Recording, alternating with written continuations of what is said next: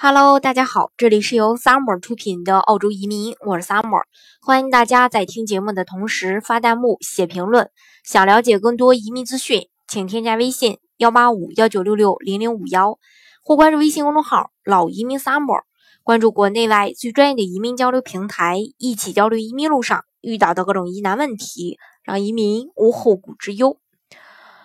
呃，从二零一八年的七月一日起，昆士兰州呢宣布这个海外买家印花税从原来的百分之三涨到百分之七，可以说是涨了一半多。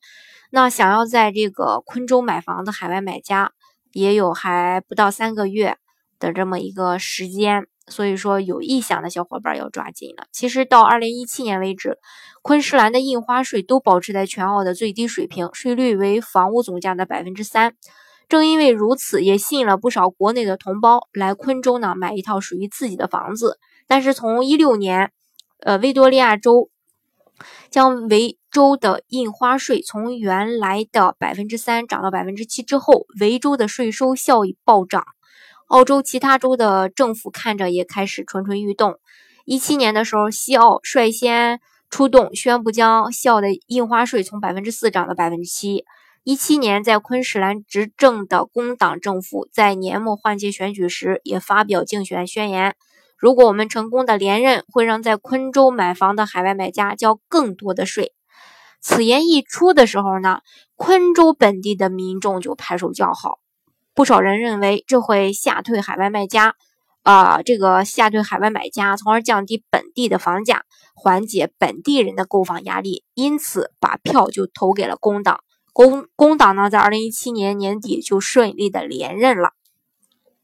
连任之后的工党，按照之前的约定，一口气儿将昆州海外税，呃，这个印花税啊，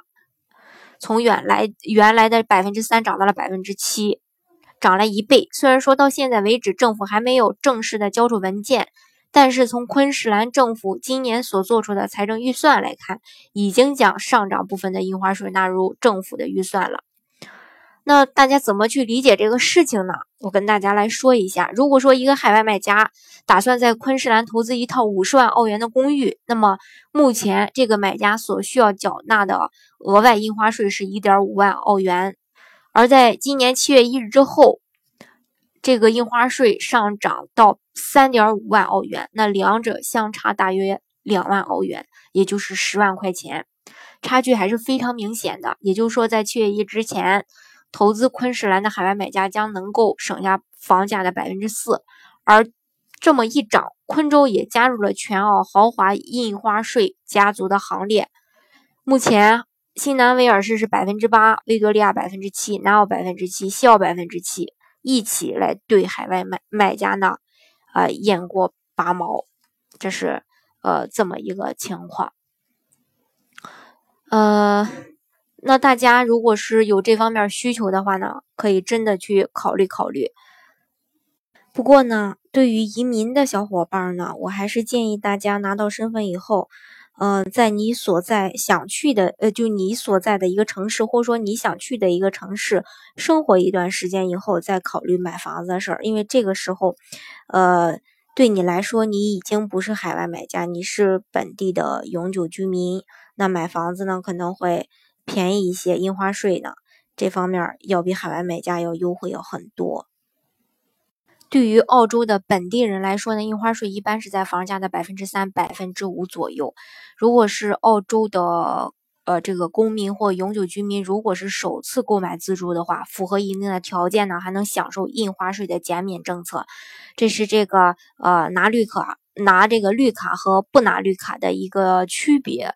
呃，如果是这个房子。呃，价格比价位太高的话，其实相差的这个价钱还是挺大的。大家自己可以去根据自己的需求去综合去考量一下，到底是呃这个呃没拿身份之前买，还是拿到身份之后再买。好，今天的节目呢就给大家分享到这里。如果大家想具体的了解澳洲的移民政策、生活呃等等各方面信息的话呢，欢迎大家添加我的微信幺八五幺九六六零零五幺，或关注微信公众号老移民 summer。关注国内外最专业的移民交流平台，一起交流移民路上遇到的各种疑难问题，让移民无后顾之忧。